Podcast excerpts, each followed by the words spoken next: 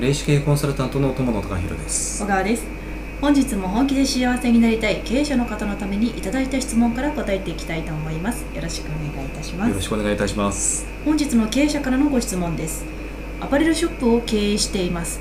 とある店舗の店長がやる気をなくしていて本人も原因がわからないようで困っています。お店の売り上げ自体はいいのですが他のスタッフが不安を感じており対応に苦慮しております。どのような対応をしたら良いのでしょうか？ということなんです。うん。えーと、まあ、店長がやる気をなくしてしまっていて、うん。まあ、本人も原因がわからないと、うん。であの、まあ、それに対して、まあ、他のあのスタッフが、まあ、不安感じますよねそれはそうですよね。うん、あのそうだと思います、うん。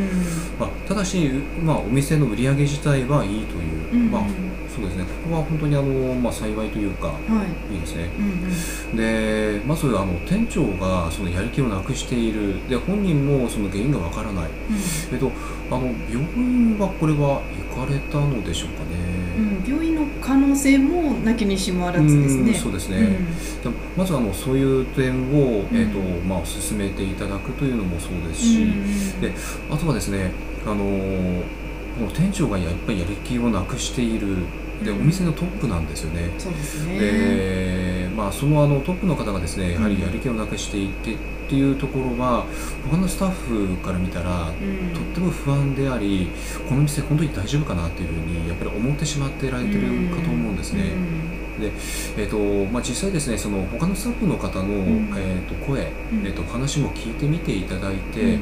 まあ、その上でなんですけどもあのやはりですね店長が、うん。えー、とやる気をなくしているというところは、えーやはりかなり重要な、えー、と問題だと思います。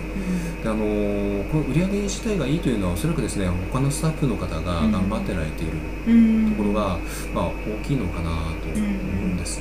うん。であのですので、えー、となるべくですね、うん。あの早めに、えー、とこの店長の、えー、と処遇というかですね、まあ、例えばあの病院に行っていただいて実際何かえ原因があるんであれば、えーそれにもう専念していただく、うん。で全くの原因がわからないのであればうん。少し、まあ、例えば休んでいただいて、うん。まあ、要は、えー、と少し休職していただくとか、うんあの何かですね、えーエネルギーが枯渇している可能性というのはあるかと思います。でやはりあのご本人の人生ということもあるので、うんねまあ、あの休職といっても、まあ、例えば、えーとまあ、数ヶ月とか、まあ、半年とか、うん。まあ、長くても1年ぐらいだと思います。であのその間にですねあの実あのこう見直してというか見つめ直していただいて、うんでまあ、その上で、えーとまあ、やはりもう一回あのやり直したい戻りたいということであれば、まあ、戻ってきていただければいいですし、うん。そうでなくて他の道に進みたいということであれば、うん。まあ、あのその道に進んでいただくというのでもいいと思います。うんでまあ、まずは早めにですねそのような対応を、えーとしていただければと、うん。えー思いますね。はい、わかりました、はい。本日の質問はアパレルショップを経営しています。とある店舗の店長がやる気をなくしていて本人も原因がわからないようで困っています。お店の売り上げ自体はいいのですが他のスタッフが不安を感じており対応に苦慮しております。